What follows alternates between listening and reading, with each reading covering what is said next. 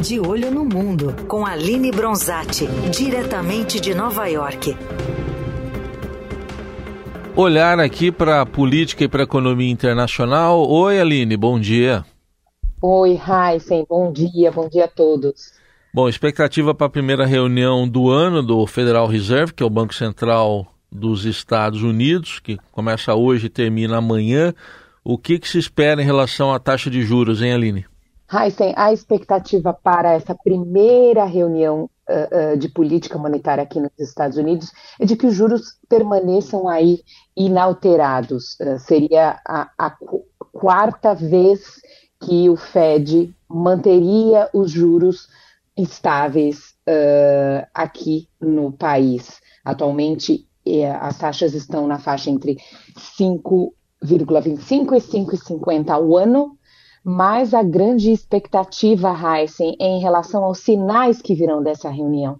Como a decisão está 100%, como a gente fala, precificada no mercado, ou seja, os investidores eh, já trabalham com, com, a manutenção dos juros e o Fed não costuma surpreender o mercado, geralmente ele toma as decisões de política monetária muito alinhado com as suas comunicações e é o que ele sinalizou aí uh, nas últimas semanas, o que os dirigentes têm passado, o que os investidores anseiam é sobre os próximos passos, em especial quando vai começar a redução de juros, né, a flexibilização da política monetária no país, que é aí a, a, um dos grandes temas da economia americana para esse ano. O mercado está muito dividido, mas a grande expectativa, ainda a grande expectativa é que esse corte possa começar já na próxima reunião, que será em março, Heisen. Uhum.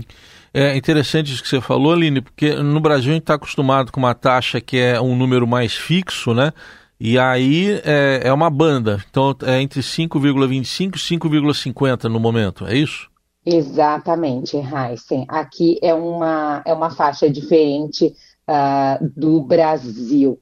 Agora, vale também pontuar que os investidores estão esperando uh, que o Banco Central dos Estados Unidos mantenha março na mesa como possível início dos cortes neste ano. Ainda que o mercado esteja uh, uh, dividido, economistas uh, com os quais eu conversei têm reforçado, têm mantido essa expectativa uh, de corte já em março, o que seria uh, um bom sinal sobre vários aspectos, porque a despeito de a economia dos Estados Unidos ainda estar muito forte, tivemos aí o PIB Uh, na semana passada, do último trimestre, veio acima das expectativas.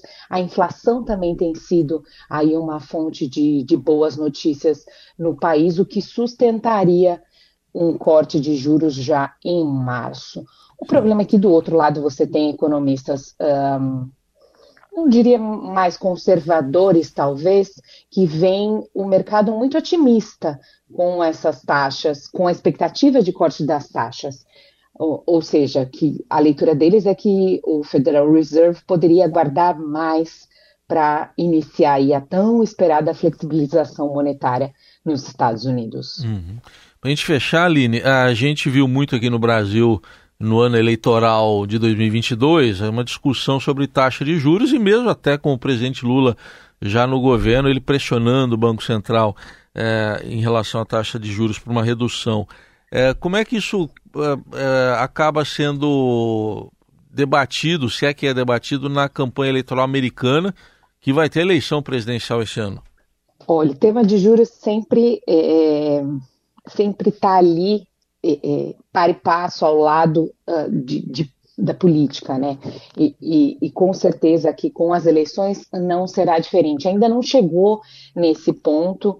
Uh, próprio atual presidente Joe Biden não interfere, é, é, não, tem, não gerou tanto ruído como a gente eu aí no primeiro ano do presidente Lula, até porque são comparações uh, de períodos da gestão uh, muito diferente. Na última reunião do ano, inclusive, o presidente do Fed, Jerome Powell, foi questionado sobre quanto as eleições poderiam impactar na política monetária, e aí a resposta foi taxativa. É, é, os assuntos políticos não interferem uh, no Fed, mas a gente sabe que na, na prática é, todos os, os, os, todo o cenário é, é, contabilizado e o que, que, é esperado é que os cortes de juros possam acontecer antes aí uh, da reta final das eleições uh, no país. Agora, à medida que, que essa, essa primeira etapa das eleições, com as eleições, uh, com a disputa primária, a definição dos candidatos,